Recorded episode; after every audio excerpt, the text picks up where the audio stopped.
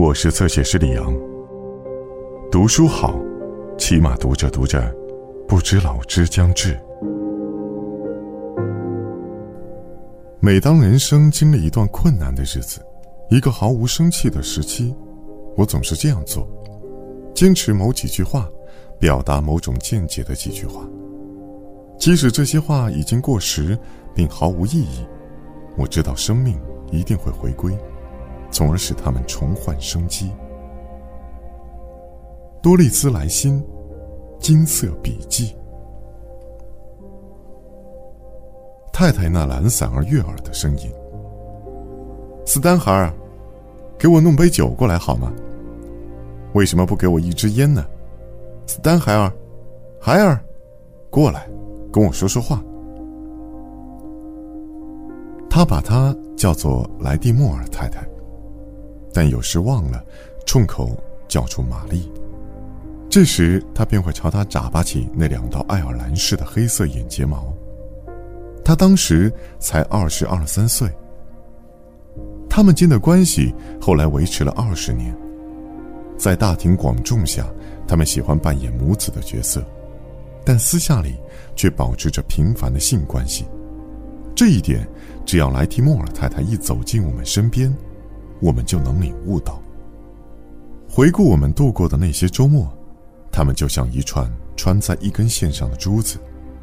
开始是两颗晶莹闪亮的大珠子，随后是一排无足轻重的小珠子，最后又是一颗光彩夺目的大珠子。但那也只是模糊的记忆，因为一旦回想起那最后一个周末，我便意识到这当中的那些周末。一定还发生过什么事，才导致最后的事故发生。我已记不得那么多，因为这一切都已成过去。如今回想起来，也只能徒增烦恼了。就像在跟另一个坚持维护隐私的自我格斗一样。不过，事情全都装在我的脑子里，就看我能否把它们折腾出来。我诧异自己生活在主观色彩浓厚的烟霾中，那么多事物都被我忽视了。你怎么知道我所记得的一切就是最重要的呢？我所记得的只是经过二十年前那个安娜所挑选的东西。我不知道今天这个安娜是否还会做这样的选择。因为跟苏格大娘相处的那段经历，以及对笔记的实验，已大大增强了我的客观意识。不过，这一类的观察记载在那本蓝色笔记里，不在这本笔记里。不管怎么说，尽管最后一个周末所爆发的戏剧性的一切，看上去似乎并无先期的迹象，但其实，这是不可能的。比如保罗和杰克逊的友谊，在惹怒布斯比太太以前，肯定已发展到了很深的程度。我仍记得他是怎样责令保罗离开厨房的。时间肯定是最后那个周末前的一个周末。当时保罗和我正在厨房里跟杰克逊说话，布斯比太太走了进来，说：“你们知道。”按规矩，旅馆的顾客是不允许进入厨房的。我还清楚的记得当时所感受到的震惊，就像大人变得专横武断时，孩子感到受委屈那样。这也就是说，在此以前，我们一直可以在厨房里进进出出，可他从来没有抗议过。保罗当时做出的反应是即刻按他的话去做。他有意等在厨房的后门，直到杰克逊吃完中饭出来，然后便招摇过市般陪他穿过围住杰克逊所住的那间小茅舍的铁丝网，一边把手搭在他的肩膀上交谈着。保罗有意要当着黑人与白人的面摆出如此亲密的举动，目的是想气一气那些对此看不顺眼的白人。我们从此再也不走进厨房，我们真是十足的孩子气。从此便像小学生议论女校长那样嘲讽起布斯比太太，对她说三道四。事情在我看来真有点不可思议，我们竟会一下子变得那么天真，竟会毫无顾忌的去伤害他的感情。他在我们眼里成了一个不开化的土著人。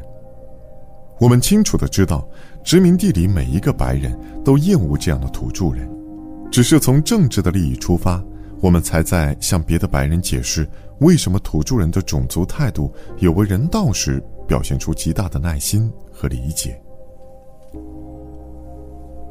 我还记得另外一件事，泰德是怎样解释斯丹雷和泰迪莫尔太太的关系的。泰德说，泰迪莫尔先生变得吃醋了，当然，他有自己的正当理由。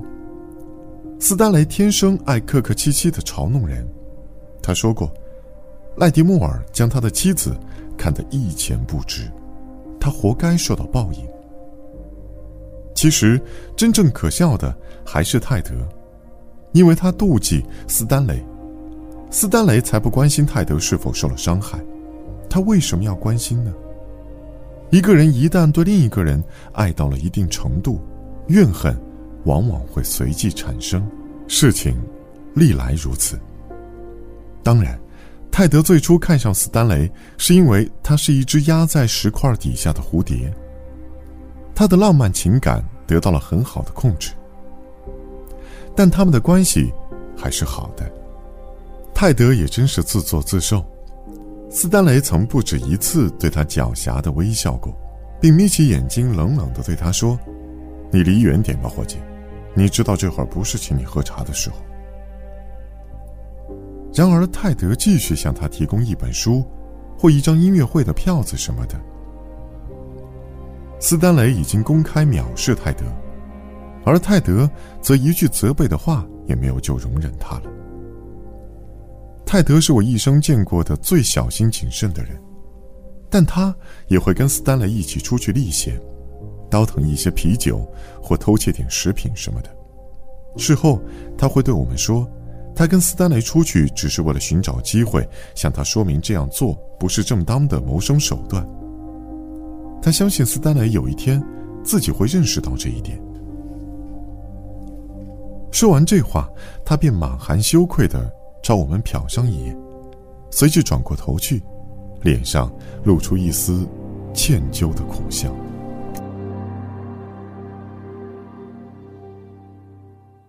更多精彩内容，请在新浪微博、微信公众号关注“侧写师李昂”。